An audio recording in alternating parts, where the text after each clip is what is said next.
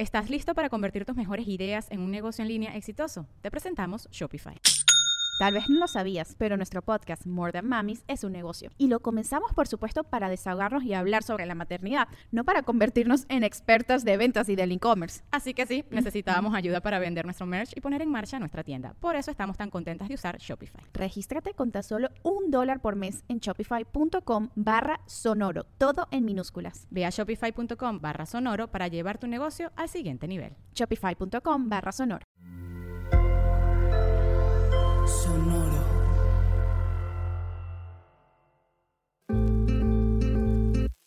Yo soy Paola Aguilar Y yo soy César Galicia, y esto es Coger Rico y Amar Bonito.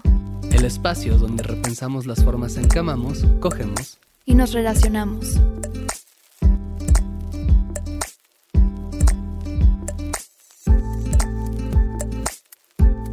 ¿Alguna vez has escuchado de que exista la adicción al sexo?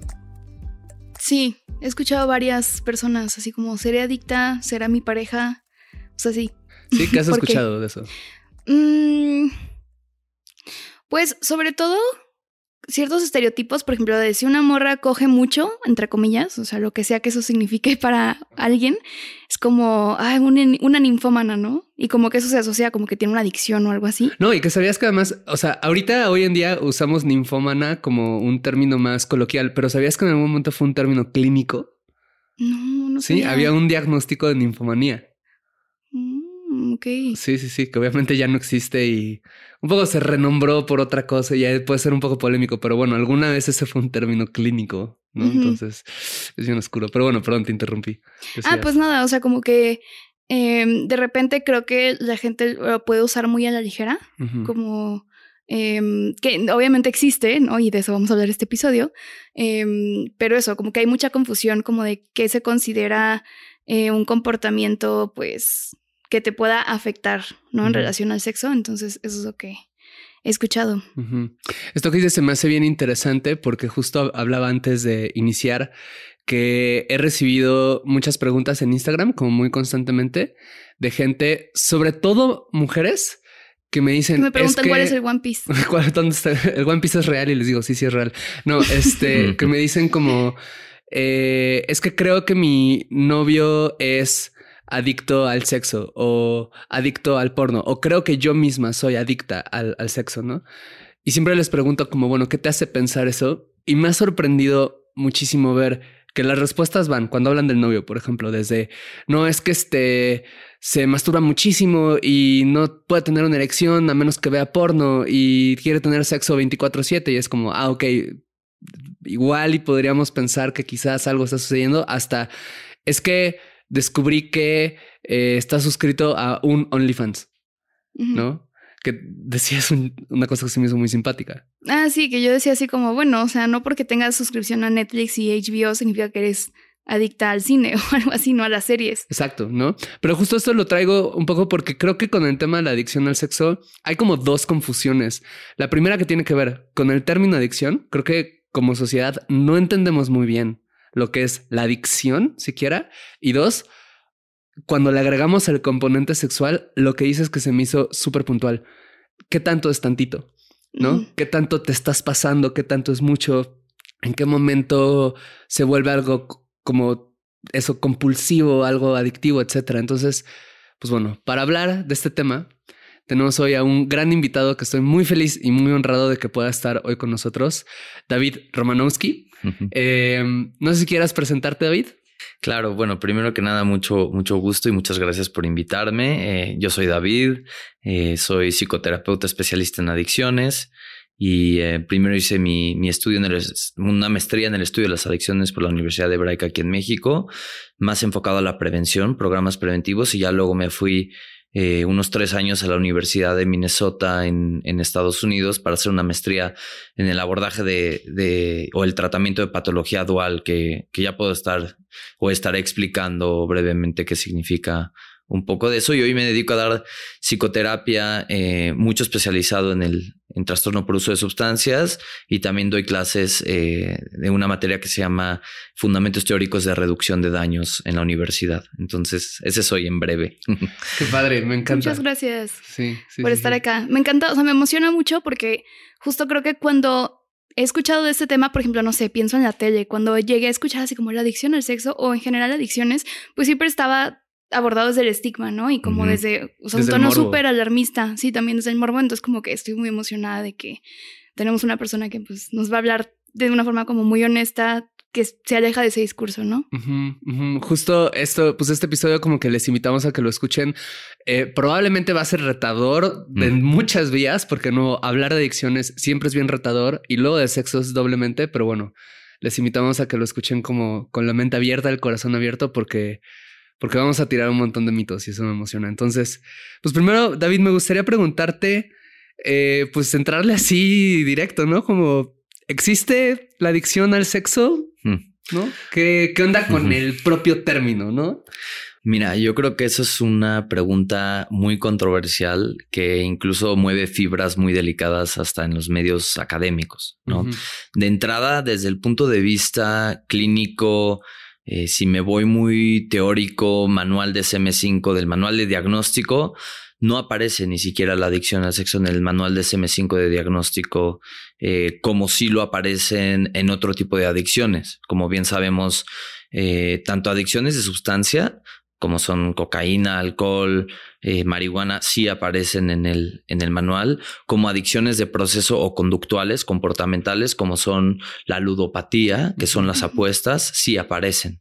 Pero en el de, adicción al sexo en sí eh, no aparece hoy en el manual de diagnóstico, si nos, nos remitimos a un plano clínico per se. Ahora, eh, también es importante resaltar que el DSM5 tampoco puede...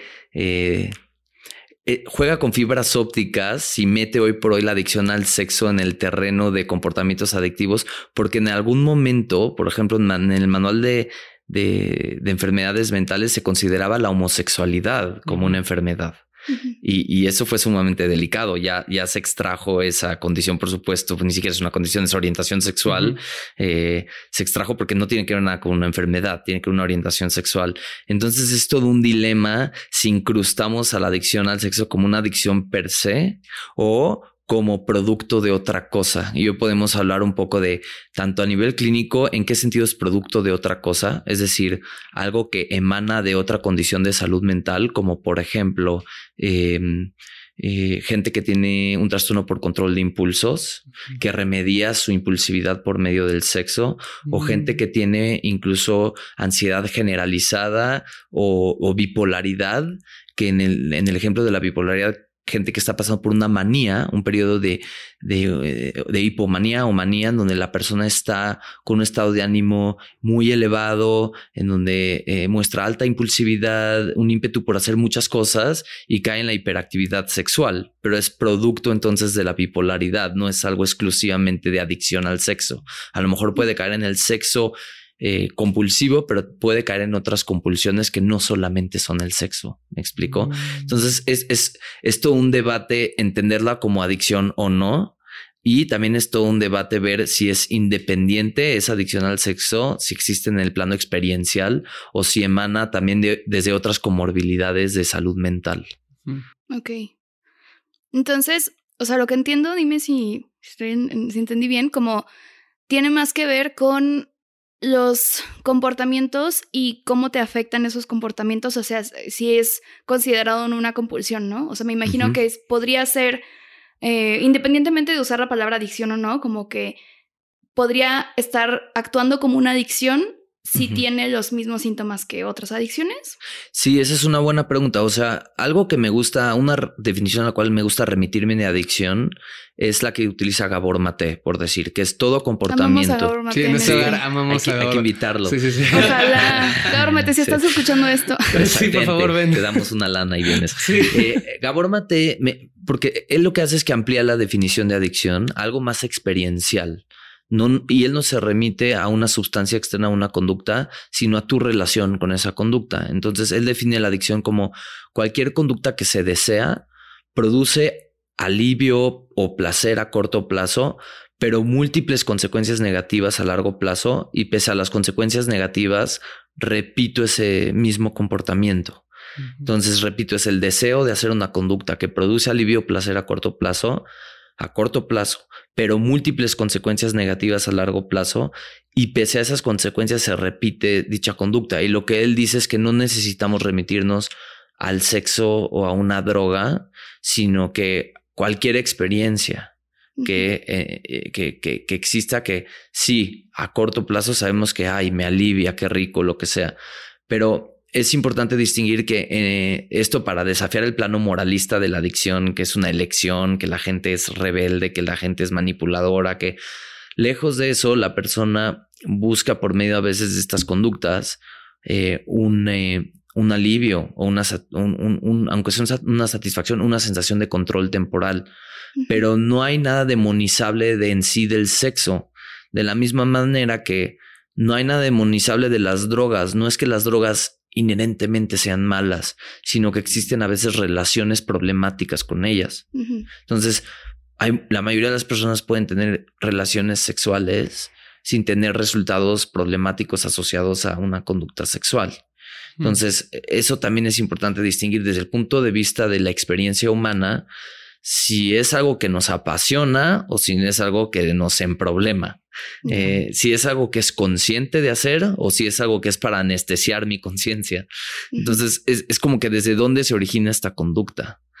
Porque pues nada en sí de tener relaciones sexuales es malo, pero cómo es mi relación con esa conducta es, es, eh, es lo que nos permite ver si es problemático o no. Y luego, si quieren más adelante, podemos hablar un poquito de algunos criterios que nos pueden ayudar a entender si es problemático o no. Está buenísimo esto que dices. Me gustó un montón esta frase que usaste como de si lo haces con conciencia o si lo haces como para, anestesiar. la conciencia. No está, está a, mí me, gusta mucho eso porque creo que es una pregunta que en general vale mucho la pena hacerse, no? Como con, con muchos comportamientos propios, yo lo he visto como en mi, en mi historia de revisar mis, mis propias compulsiones. O sea, por ejemplo, o sea, comer, ¿no? Que es algo que yo hago mucho como para, para aliviarme la ansiedad, como que de repente detenerme y pensar, ok, se me antojó, ahora vivo abajo, arriba de una panadería y es súper peligroso eso, ¿no? Entonces, es además una gran panadería. Es una gran panadería y entonces es como, se me, se me antojó un pan, pero lo quiero porque se me antojó porque lo quiero, porque lo deseo, porque quiero la experiencia del pan y me va a hacer bien, o porque nada más no tengo nada más que hacer, o estoy ansioso, o, o, ¿no? O sea, como, como solo necesito distraerme algo, estoy buscando como este high de, azúcar. Y siento que algo puede ser así también con el sexo, ¿no? Como también pensaba en esta definición, una de las preguntas que teníamos es como si es posible volvernos adictos que ahorita, bueno, supongo que vamos a revisar mucho esa palabra, ¿no? Pero como tener una relación compulsiva complicada con la pornografía, la masturbación. Y bajo esta definición que dices, pues se puede, ¿no? O sea, se podría. Yo creo que la respuesta es se puede o no, dependiendo. Y aquí no nos remitimos solamente al estímulo, que es la actividad sexual o la pornografía o la relación sexual misma, sino a la vulnerabilidad propia de cada ser humano. es decir, siempre que existe alguien que tiene una relación problemática con el sexo o con una sustancia, vamos a ver que existen otro tipo de vulnerabilidades asociadas que hace que se potencialice una relación problemática con eso externo.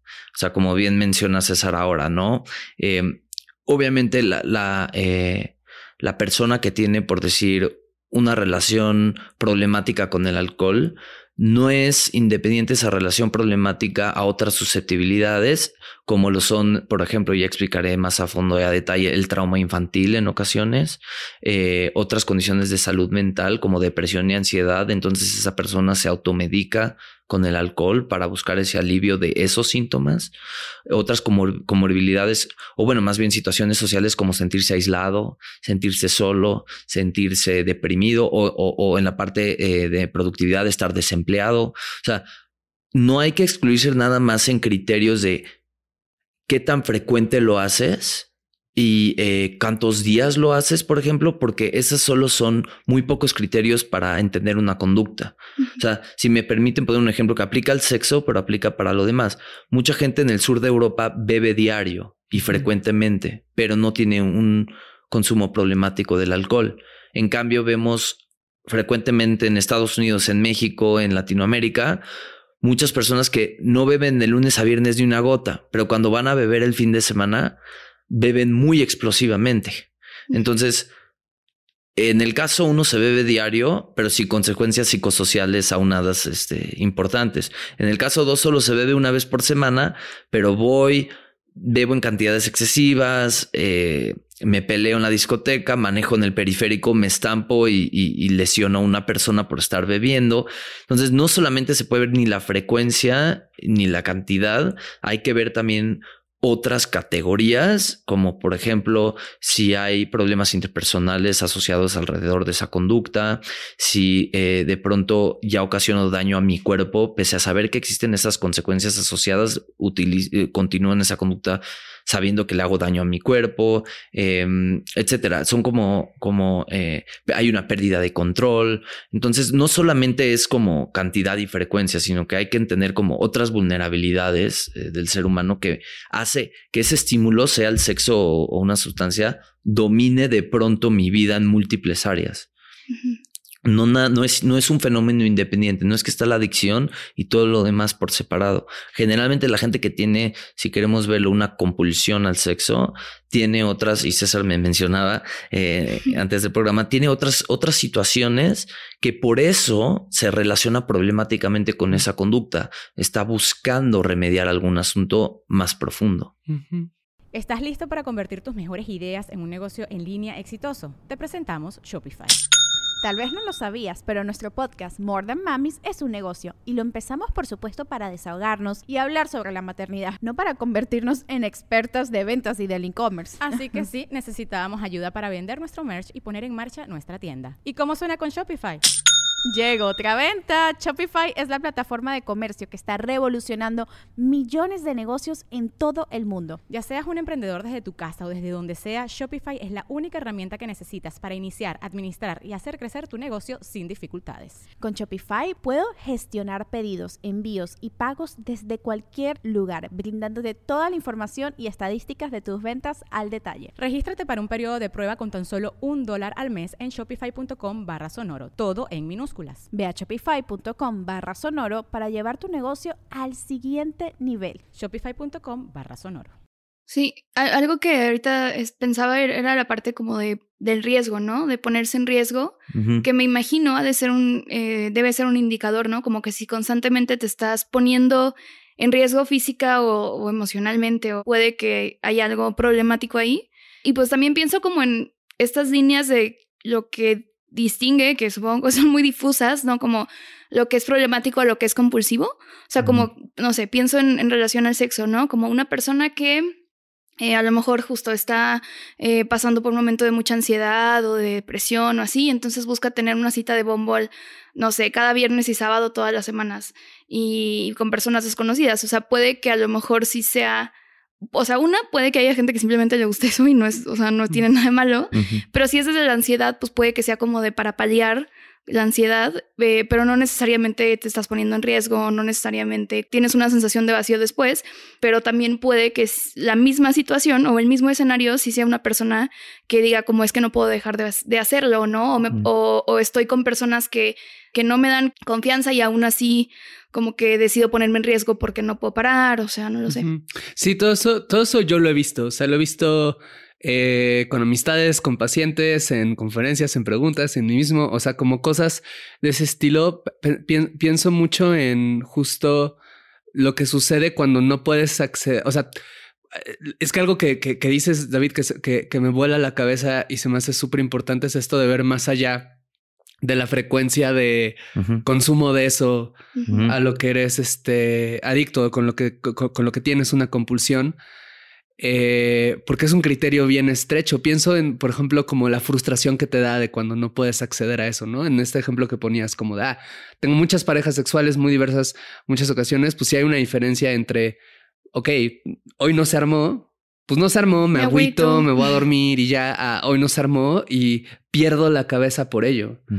¿no? Porque entonces una frase que, estoy seguro que la vas a decir en algún momento y te la voy a robar, perdón, de, Gabor Mate, que siempre hace que, que, cuando la escuché también me voló mucho la cabeza, que es como, él no pregunta por qué la adicción, él pregunta por qué el dolor, ¿no?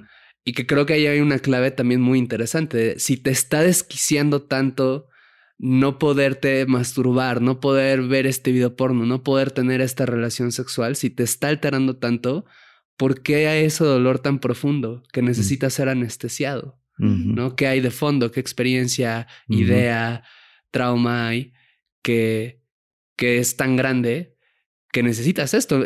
Me imagino que en cierto modo toda adicción es como una suerte de automedicación, ¿no? Sí, incluso me, me, gusta lo que mencionas de Gabor Mate, porque él en algún momento habló con una persona que sí tenía o se, se autoconsideraba a sí misma como una persona que tiene adicción al sexo. Y dice Gabor Mate que si, si se solucionara tan fácil el problema en la sexualidad, juntas a dos personas con una adicción al sexo y en teoría se resuelve el problema. Claro. Mm, sí, pero no se, pero, no es cuestión de pero no se resuelve así. Ajá, claro. Me, explico porque otra vez, si se trata de una compulsión eh, y, de una adicción seria, eh, evidentemente, como mencionas, algo está supliendo esa conducta. Es algo está compensando. Para algunos es distracción del dolor, para otros es olvidar alguna sensación, memoria negativa, o para otros, incluso porque lo he visto con pacientes mismos, aprendieron que por medio del sexo, quizás en algunos casos de abuso infantil, eh, son valorados.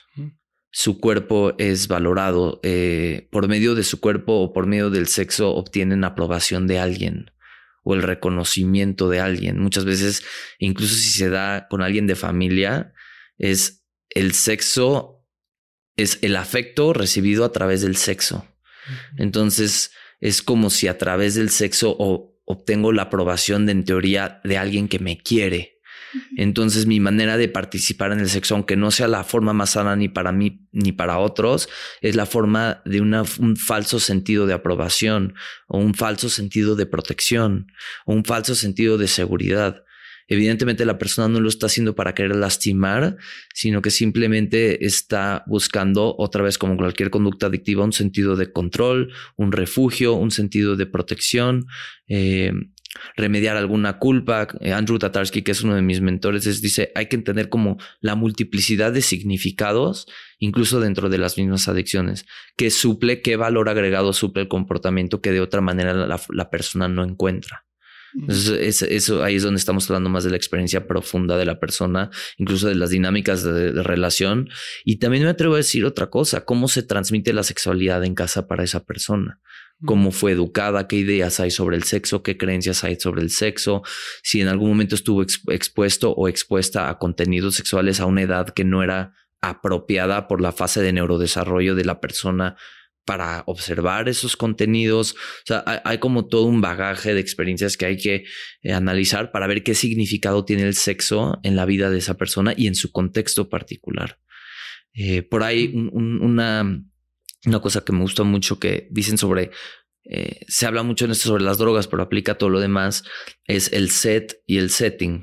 ¿A qué me refiero con estas dos palabras? O sea, yo puedo llegar con ustedes ahorita y apostar el partido de México-Argentina en el Mundial para divertirme. Entonces yo apuesto 100 pesos con ustedes que México gana y probablemente los voy a perder. no sé nada de esto, de este tema, pero igual me río. Porque no sé quién, quién, ganaría. Argentina es un muy buen equipo. Ah, ok, ok. Sí. Y, y, pero, pero el motivo de mi apuesta es divertirme con ustedes. Es el mundial, es la fiebre del fútbol y se acabó. Ya no hay, no pasa otras cosas.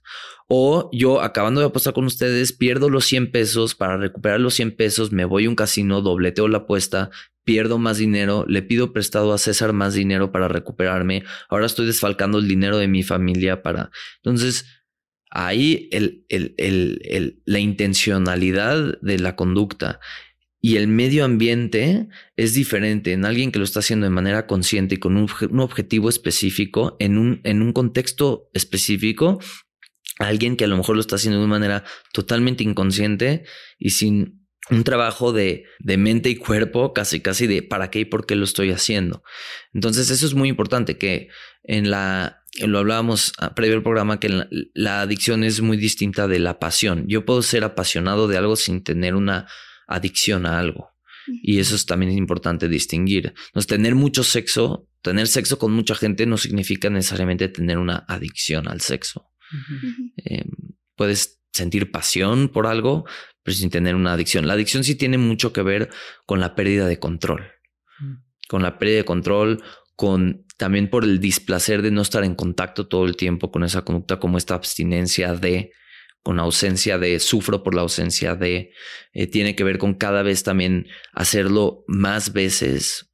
Eh, es decir, lo que ahora necesitaba una vez para sentirme cómodo, ahora necesito 100 veces, o sea, me explico, entonces... Ir generando tolerancia. Ir generando tolerancia y también que la interrupción de esa conducta genere como eh, un mal sentir en, en múltiples áreas. ¿no?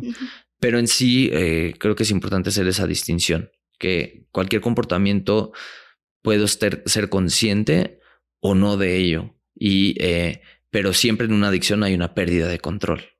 Eso sí es muy importante. Eh, y por último, también en, en, este mismo tema, antes se hablaba mucho de la adicción, aquí sí, desde un lenguaje muy binario o la tal persona tiene una adicción natal o no la tiene. Y hoy, eh, al menos en, en, la parte de sustancias que yo trabajo mucho, se habla de que existen un espectro. O sea, hay quienes están en el espectro leve, espectro moderado y el espectro severo.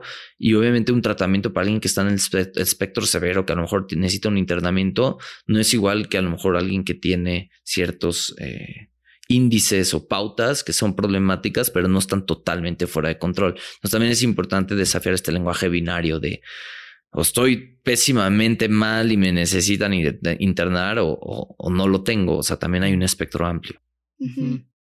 Me resuena mucho lo que dices como de tomar, o sea, de situarlo en el contexto cultural y familiar, porque obviamente, por ejemplo, si, si hay una relación eh, como compulsiva en tu familia, eh, no sé, con una sustancia o con el sexo, pues a lo mejor tú lo ves como que eso es normal, ¿no? Como que aprendí que esa es la forma en la que tenemos para lidiar con la ansiedad, la angustia, no sé. Y también pienso como en distinguir, por ejemplo, no sé, por género y los mensajes que nos, que nos dan. Obviamente hay muchas otras variables además, además de género, pero por mencionar una, como a lo mejor para un hombre que, que pueda tener una relación compulsiva con la pornografía o el sexo, o la masturbación quizás no es visto como algo tan problemático porque es como que pues los vatos tienen que tener muchas parejas sexuales, ¿no? Es incluso como un indicador de que eres una persona exitosa, ¿no? Eh, versus una morra que a lo mejor puede ser lo contrario, ¿no? Que simplemente eh, disfrute tener muchas parejas sexuales o disfrute tener mucho sexo y que piense que sea algo que es algo problemático cuando, o sea, porque justo, ¿no? Como que tienes más de una pareja sexual, seguramente hay un problema contigo, cuando quizás su relación es completamente pues, sana y simplemente es como el estigma. Sí, que, creo que esto, o sea, lo pensaba, esto que decías pensaba en dos cosas. Uno, como lo importante que es esto que estás diciendo, David, como para pensar en la diversidad, ¿no? O sea, lo pienso en dos ejemplos. Uno, eh, nosotras que hablamos mucho de no monogamia, estamos en una relación abierta, etcétera, que hay personas que ven estos modelos relacionales y que piensan como, ah, claro, es porque es una desviación, una enfermedad, una adicción o que quieren tener sexo con más personas. Y es, no, a ver, o sea, no tienes una idea de lo que estás hablando. Es mucho más complejo que el mero hecho de quiero tener un poco más de esto porque, como dices, me apasiona, me gusta. ¿Podría existir una adicción también? Pues claro, ¿no? Del mismo modo en que pueda existir una adicción en quien bebe y puede existir y puede no existir una adicción, ¿no? Pero o sea, como la importancia de ver esto, o sea, de, esto que comentas como para poder a desestigmatizar prácticas distintas, B, poder ayudar realmente, mirar realmente a las personas que necesitan algún tipo de ayuda. O en el caso de los hombres homosexuales, ¿no? Que de repente también está este estigma de que es que tienen mucho sexo y es que en Grindr nada más hablan y hablan dos minutos y luego ya están cogiendo. Y pues eso no es necesariamente un indicador de una conducta sexual problemática en sí mismo. Hay que ver toda esta complejidad que dices. Pero también lo que mencionas de la cultura, ¿no? O sea, pues sabemos que la cultura impulsa ciertas adicciones, ¿no? La adicción al trabajo, ¿no? La adicción al consumo, al azúcar, ¿no? En la alimentación. Eh, y como dices, pues, por razón de género, a los hombres creo no sé, no sé si decir que impulsa esta adicción, esta compulsión es lo más correcto, lo más preciso, pero definitivamente sí invita como a que ignores las cosas problemáticas que pueden haber de tu consumo de sexo mientras lo estés teniendo. Y e, eso y creo que hay una aquí entramos en una fase de dobles discursos constantes. O sea, aplica para el sexo y aplica también para el trabajo eh, y, múltiples cosas. O sea, por decir, eh, se valora mucho que un hombre beba mucho alcohol, porque un hombre que bebe mucho es muy macho, es muy fuerte, es muy... El whisky. Eh, sí, tiene, tiene mucha resistencia pero se apena a un hombre que tiene un, uso problemático del alcohol. Entonces, por un lado, valoramos que beba mucho, pero si tiene una, una, forma de beber problemática, se le condena. Eres el tío vergonzoso, ¿no? Eh, eh, exacto, y hay que excluirlo. Igual con el, por ejemplo, con el ejercicio, hoy se ha hecho toda una industria alrededor del ejercicio. Pero yo puedo tener una relación con el ejercicio en donde busco relajarme, bajo mi ansiedad, quizás mantengo una buena forma física, en un tiempo medido y luego acabando ya me voy a hacer el resto de las cosas. O no, o puedo ir al mismo gimnasio y tener a una persona al lado de mí que va seis horas diarias al gimnasio, constantemente se revisa en el espejo para asegurarse que se ve bien, interrumpe sus actividades familiares y laborales por estar haciendo ejercicio. Mientras está en otro lugar, no para de pensar de cuándo va a regresar a hacer ejercicio. Si se dan cuenta, la conducta externa es el ejercicio, pero la relación otra vez el significado que tiene el ejercicio y el propósito por el cual la persona lo está haciendo es muy distinta. Entonces, como bien mencionan ambos, también es un constructo cultural y social, desde donde en algún lugar se podría ver que tener múltiples parejas sexuales y tener mucho sexo, quizás lo hacen todos y es algo normalizado y en otra sociedad más conservadora, a lo mejor es visto como como algo, como dices César, desviado de la norma, pero no significa que por eso hay que patologizar, simplemente que en ese contexto cultural, pues no está en la norma. Decía eso en otro contexto cultural, yo en Monterrey, no, no es cierto. me, me, llamó la atención esto que hablas como del placer y el displacer, y que es también como un espectro, ¿no? O sea, como que no es de que tienes o no tienes una adicción y solo están esos dos polos, pero ¿cómo podemos identificar cuando, cuando algo empieza a dejar de darnos placer o no sé si puedan coexistir, ¿no? Como que, más bien, supongo que sí, ¿no? Como que te da placer en algún punto y después empieza a generar displacer. Entonces, pues sí, o sea, ¿cómo identificarlo? Un poco hablando de prevención. E incluso le, voy a agregar como un nivel de complejidad a esto que, que se me hace súper chido que preguntes. Además, ¿cómo identificar cuando el uso de este comportamiento para bajar la ansiedad como que ya es problemático o no. Porque mm. siempre usamos cosas para bajar la ansiedad. Exacto, ¿no? y, no es una mala cosa querer bajar la ansiedad con algo que te dé placer. Eh, o con, con, el sexo. O con masturbarte o con coger. O sea, no es nada malo por sí mismo, pero ¿cuán, ¿cómo distinguir? ¿Cuánto es tantito? Ajá, exacto.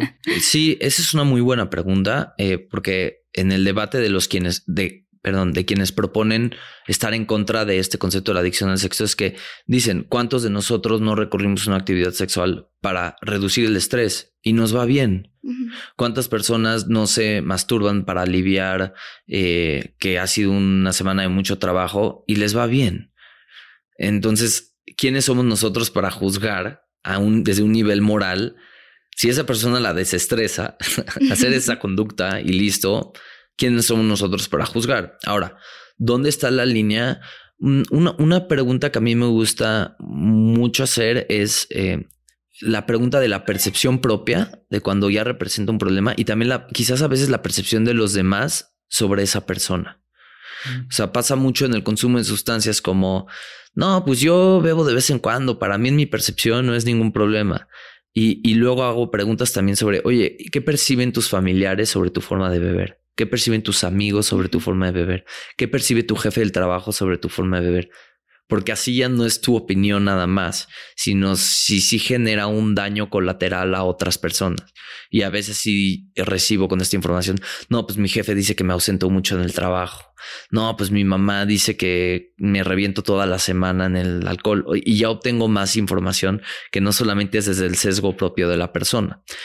Ahora, en el plano mismo de la persona y del individuo, sí hago preguntas porque creo que la persona cuando empieza a sufrir ya no hay un goce al respecto, o sea, no lo está disfrutando lejos de que el sexo lo haga sentir conectada o conectado, me preguntaría yo si es lo contrario, si lo hace sentir más culpable, más desconectado, con mucho remordimiento, eh, etcétera. E, incluso si, si disfrutó la misma actividad sexual o venía nada más desde repito, querer distraer algo que le estaba doliendo, querer anestesiar algo que le estaba afectando, etcétera. Entonces, creo que con la persona misma a nivel clínico te vas dando cuenta si viene desde el goce o si viene desde la compensación del sufrimiento.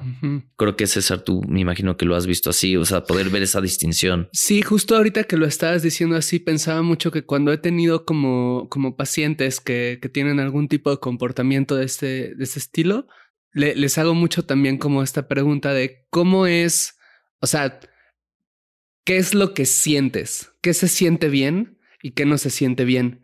Y usualmente lo que han respondido, que, quienes después vemos que tienen algún tipo de comportamiento más problemático, es que lo que sienten muy bien, lo que disfrutan mucho es la anticipación, mm. ¿no? El, ah, ya va a mm. suceder, ¿no? O sea, con, con, el sexo en particular, como las veces que lo he visto, es como el, ya o, estoy ligando, o ya hicimos el match en Bumble, o justo este momento como antes de, eso como que lo disfrutan mucho. Y en el momento en el que empiezan a, a tener sexo, es el, me desconecto, se me baja la erección, me da hueva, empiezo a ver otro lado, estoy teniendo sexo con, con esta persona y estoy pensando en otra, persona, ¿no? Porque no por un rollo de, ah, porque me erotiza, porque está muy rico, sino porque pues es que ya, eso no, ya no, es un poco lo que decías de la tolerancia, ¿no? Esto ya no es suficiente, entonces necesito más y más, ¿no?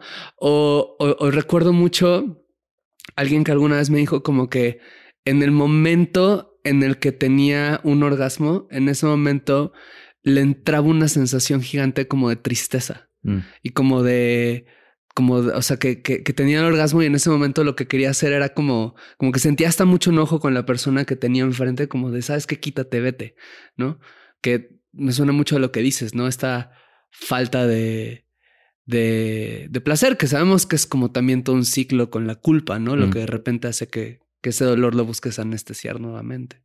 Y sí, y creo que entre otras palabras lo que dices es no poder estar presente con eso. O sea, cuando no es desde un lugar de presencia, en conexión con mi cuerpo, con el cuerpo del otro, sino de ya me quiero ir a otro lugar, ya estoy buscando otra cosa, ya no estoy en un acto de presencia, estoy en un acto de quererme escapar. O sea, o al menos en una visión, en una misión de quererme escapar. Entonces, todo eso es importante. Y también el tema que mencionaban en un inicio de los significados familiares. Porque también el hecho que haya, por decir, culpa de sentir un orgasmo, no siempre significa que sea adicción al sexo. A lo mejor en una familia muy rígida, en donde tener goce sexual o disfrutar iba acompañado con modelos muy rígidos de crianza o de o sobre sexualidad. En el caso de las mujeres, ¿no? Es que si, si, si tienes sexo antes de casarte, eres impura. Entonces, a lo mejor siente culpa en un orgasmo, no, por tener adicción al sexo, sino que va acompañado con un discurso en la familia de la mujer que tiene orgasmos antes de casarse, no la van a querer. Entonces, no soy va acompañado del, orgasmo con el significado de no voy a ser deseable. Entonces también hay que ver qué discursos hay aprendidos en torno al sexo dentro de la familia. Oye, ahorita algo que me parece como antes de hablar de, el qué hacer, ¿no? El, ¿Cuál, tú cuál has visto, has estudiado qué es la relación entre, entre trauma y adicciones? ¿no? Porque justamente si estamos hablando mucho de que pues son, es eso, una relación con un algo que te suele aliviar de algún dolor, incomodidad, pues me imagino que es porque hay algún dolor profundo muchas veces debajo, ¿no? Claro, eh, bueno, he notado, al menos lo dice la literatura, pero en mis propios consultantes, que más del 75% de, de, mis pacientes con eh, conductas adictivas eh, presentan experiencias adversas de la infancia.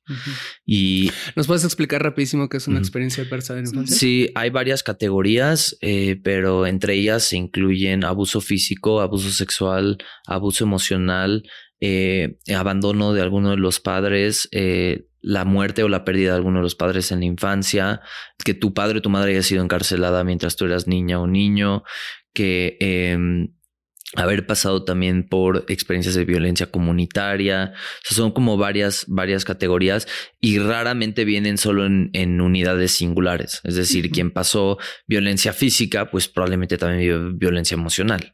Eh, quien pasó eh, abandono de los padres, pues también probablemente vivió en un entorno de, de carencia afectiva o de etcétera. Entonces vienen en un cúmulo de experiencias. ¿Y cómo se da este fenómeno? Pues lo que se ha visto es que eh, la etapa de la infancia es el periodo más sensible de la arquitectura cerebral, donde más eh, conexiones neuronales existen y es el periodo más vulnerable, más sensible. E incluso eh, la, última etapa donde se termina de formar el cerebro es en la etapa de la adultez temprana, donde se desarrollan las áreas más sofisticadas como la corteza prefrontal, que se encarga, entre muchas cosas, de aprender de experiencias, de controlar impulsos, de demorar satisfacciones, muchas otras funciones ejecutivas. El tema es que esa es el área más sofisticada y solo se puede desarrollar cuando una niña o un niño se está en un ambiente seguro. ¿Por qué? Porque si yo estoy en un ambiente contenido y seguro y amoroso, me puedo enfocar en todo lo que es el aprendizaje, en las habilidades más sofisticadas. Pero si yo estoy en un ambiente de violencia constante, abandono, negligencia, eh, violencia comunitario, yo no estoy en modo aprendizaje y curiosidad, estoy en un modo supervivencia de tal manera que si no me puedo, si yo no tengo el apoyo de adultos para protegerme, para encontrar un refugio seguro, para autorregularme, a veces voy a buscar un medio externo, aunque sea superficial, para autorregularme. Y ahí es donde puede entrar una conducta compulsiva o, o una adicción a pues, alguna sustancia, porque es eh, ante la ausencia de ese protector y ante la ausencia de esa seguridad, voy a buscar, aunque sea una falsa promesa, digamos, de algún objeto que me está protegiendo, que me está autorregulando, que y sabemos que es falso y que es temporal, pero es lo que viene a corto plazo, al menos si siento ese sentido de alivio y de seguridad. Entonces es una forma muy reduccionista de explicarlo, pero eh, mucho del trauma infantil tiene que ver con una sensación de desprotección, con una sensación de inseguridad, con una sensación de, eh, en teoría, quien me tiene que querer me está violentando. Entonces, a veces esta sustancia o esta conducta la voy a, voy a recurrir a ella como un sustituto de cuando no hubo esa protección, cuando no hubo esa seguridad, encuentro, aunque sea este, eh, como esta muleta, digamos, para acompañarme y que para que me provea, aunque sea temporalmente, de estas cualidades. Qué fuerte eso. Justo Gabo recuerdo que dice en, uno de sus libros que alguna vez le preguntó a una persona adicta a la heroína como que se sentía mm, meterse heroína y que le responde como se siente como un abrazo. Un abrazo. Mm, ¿No? Mm. Eh, y creo que eso es, es, es, bien importante como antes de, antes de hablar justo del que se puede hacer, como enmarcar nuevamente, volver a insistir en el punto de no es necesariamente el cómo le hacemos para quitarte la adicción, ¿no? Como, sino cómo le hacemos para atender esto que sucede de fondo, este dolor. Porque yo he visto, no sé si tú has, has, has visto, pero yo he visto que muchas veces se sustituyen unas adicciones por otras. Que de hecho, antes de entrar en ese paréntesis, sobre ese mismo punto diría yo, Tatarsky lo plantea así, se lo recomiendo leerlo. Andrew Tatarsky dice, ok, va a llegar esa persona con una adicción y tú desde un modelo muy tradicional de abstinencia se lo vas a quitar. ¿Y qué le pones? Si eso es algo que le ha ayudado a la persona a sobrevivir, sostenerse, no matarse a veces, y tú lo que le vas a decir es, te tenemos que quitar eso, y, luego qué le vas a dar? Si eso ha sido la estructura de soporte, ¿qué le vas a dar? Uf, que, pienso en este comentario súper clasista y horrible y cómo me revienta. Así hasta me estoy enojando nomás de pensarlo de cuando la gente como que piensa esto de no le voy a dar dinero a alguien en calle porque qué tal que ah, lo compra. O sea, qué tal que lo va a comprar drogas. Eres un facilitador. Exacto, ¿no? Para que no le alcance para comprar drogas. Es como de entrada, uno te vale madres, ¿no? Tú también compras, güey.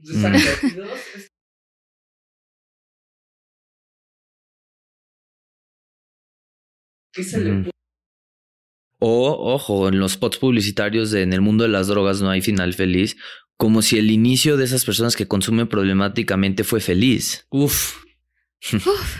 uf, uf. Sí, sí, sí, sí. Que aparte, bueno, algo que yo he escuchado un discurso es como no sé, una persona que tiene un problema con el alcohol, es alcohólica. Y es así como, oye, es que seguro no lo quisieron en su casa y este cuchicheo, pero no desde un lugar empático, como de seguramente vivió algo traumático, sino como si fuera su culpa. O sea, no sé, es algo horrible. Sí, como condescendiente, ¿no? Exacto. Sí, sí, sí. Y bueno, me gustaría también preguntarte qué tratamientos existen si hay, y también si hay algún tratamiento, no sé si sea específico para una relación compulsiva con el sexo y qué sucede en un caso en el que existe abstinencia cuando hay una relación problemática con el sexo o si en realidad sería un, tratamiento distinto que no implique mm. abstenerse del sexo, no sé. Mm. Sí, mira, para empezar lo que se ha visto es eh, no repito, no hay un manual que diagnostica como tal la adicción al sexo hoy, sino que se entiende la adicción al sexo como un una resultante de otras condiciones. Entonces, eso también hay que evaluar. Si el sexo, por ejemplo, se da compulsivamente en la hipomanía o en la manía de una persona que tiene un trastorno bipolar, que es un, entra dentro de los trastornos del estado de ánimo, hay que indagar eh, cómo tratar la, bueno, no hay que indagar, hay que tratar la bipolaridad también con, con, tratamiento psicofarmacológico y con terapia emocional. A veces esta persona, en algunos casos con adicción al sexo, también puede tener un trastorno, un límite de la personalidad que eh, tiene que ver, entre muchas otras cosas, hay nueve síntomas, pero tiene que ver con eh, rachas muy impulsivas en donde la persona está involucrada en comportamientos, valga la redundancia, muy impulsivos. A veces no solamente va a ser el sexo, va a ser como tatuarse en un lugar que no es seguro tatuarse o tener relaciones sexuales desprotegidas o tener consumo de sustancias de manera eh, efusiva. Entonces hay que también hacer un diagnóstico diferencial eh, a nivel eh, psiquiátrico para ver qué otra condición de salud mental existe. Eso es muy importante. Em, repito, trastorno bipolar, trastorno límite, a veces ansiedad generalizada, etcétera. Eso es muy importante descartar por un lado. Por otro lado, eh, yo creo que sería importante como ver en el plano emocional eh, qué está, eh, qué está fungiendo esa conducta. O sea, qué propósito está encontrando la persona y creo que desde estos nuevos abordajes, buscar culpabilizar o amenazar a la persona o que toque fondo o estos paradigmas antiguos es contraproducente porque la persona con adicciones eh, entra en la categoría de la compulsión al sexo, puede estar viviendo mucha vergüenza también. No necesariamente se enorgullece de, de vivir con esta experiencia. Entonces, si nosotros amenazamos y avergonzamos, yo lo digo muchas veces como terapeutas, si avergonzamos y amedrentamos, probablemente es lo mismo que se hace en su familia de origen. Entonces estamos replicando la misma postura que ejerce el sistema ya fuera sobre la persona. Entonces también hay que tener cuidado en nosotros no replicar la misma dinámica que justamente provocó que el paciente entre en esos mismos patrones. Totalmente.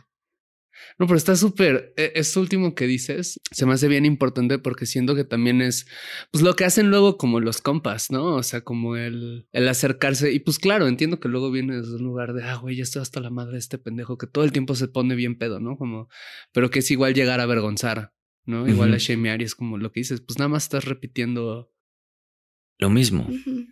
Y, eso y también que hay que ver, como bien mencionaban en un inicio, eh, si este sistema, llamada, llámale sistema sociedad, familia, cultura, etcétera, no retroalimenta estos mismos comportamientos. Repito, y sí, yo sí tenía un par de consultantes con algunas eh, conductas sexualizadas de riesgo, eh, en algunos casos compulsiones, en otras no, pero decía que tenía mucho que, por ejemplo, un, hombre de veintitantos años, con, ser aprobado entre su círculo de amigos, lejos de, oye, pero tocaste a una mujer de manera inapropiada, o eh, la, no había consenso de la mujer, o le mandaste una foto con, mostrando, ¿no?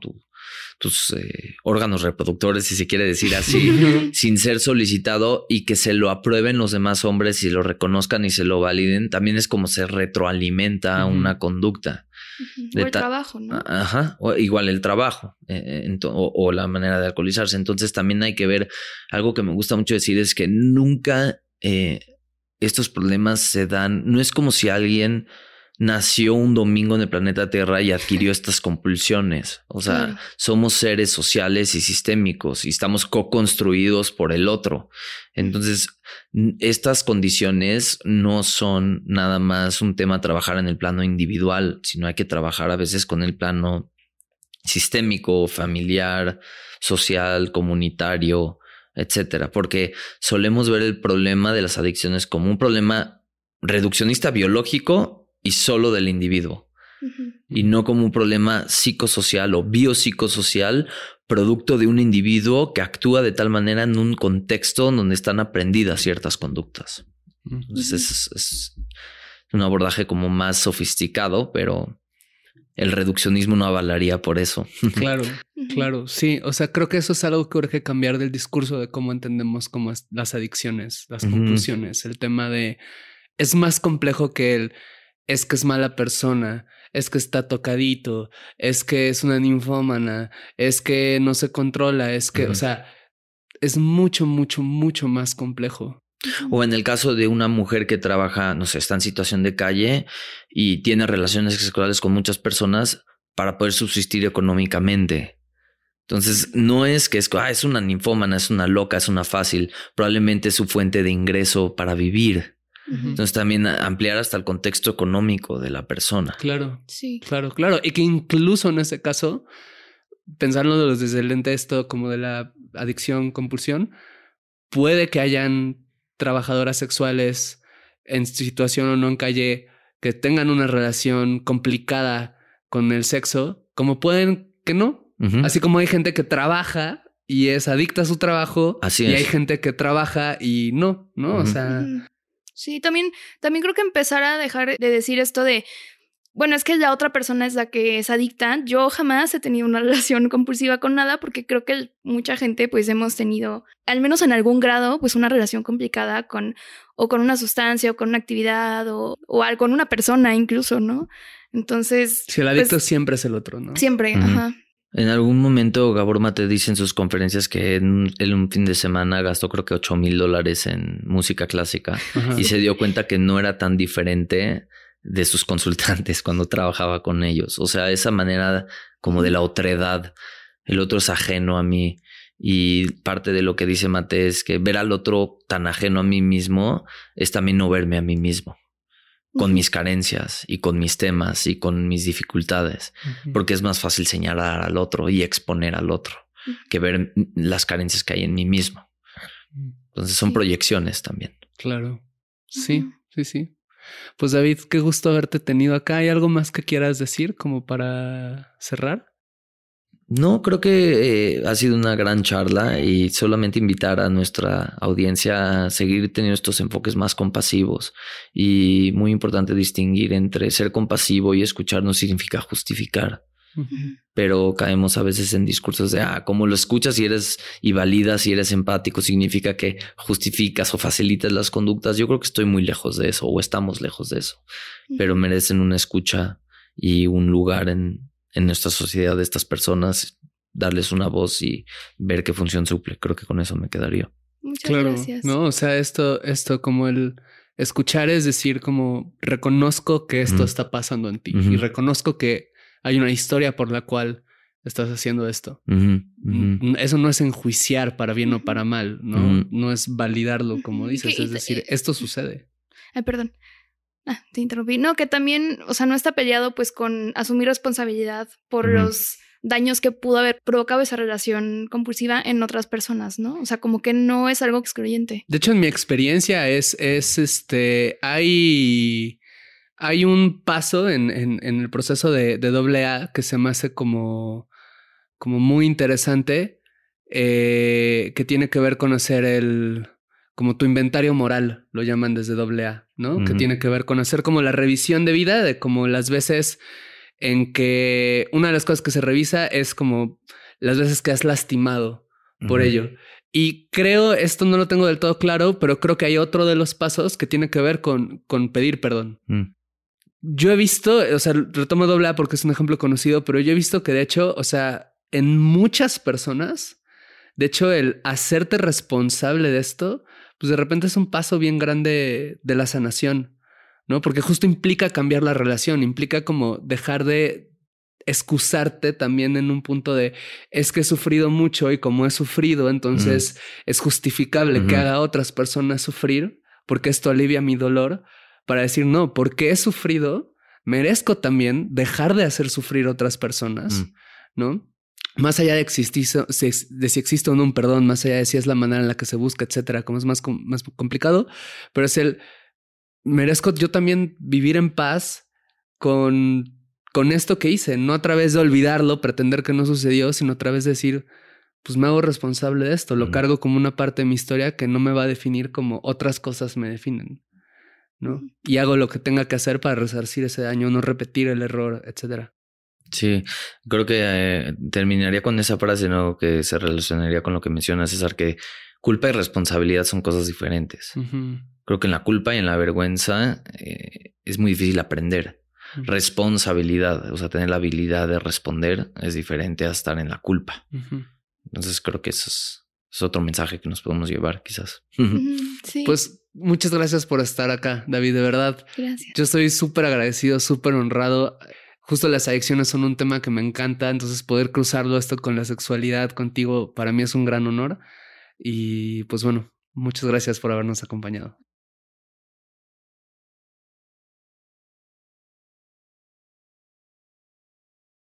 Sí, en, sobre todo en, Instagram estoy como doctor, o sea, DR Romanowski Feiner. Eh, el apellido es Romano y junto W-S-K-Y.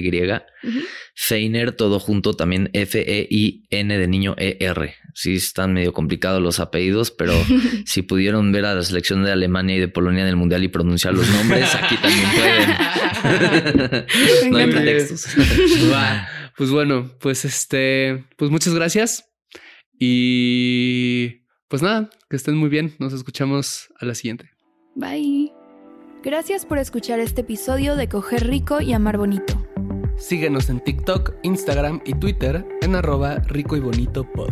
A mí en arroba paola-aguilar-r y a mí como César Galicia en todas las redes sociales. Te agradeceremos mucho que nos dejes una calificación en Spotify y una reseña en Apple Podcasts. Eso nos ayuda a llegar a más personas y seguir produciendo este podcast.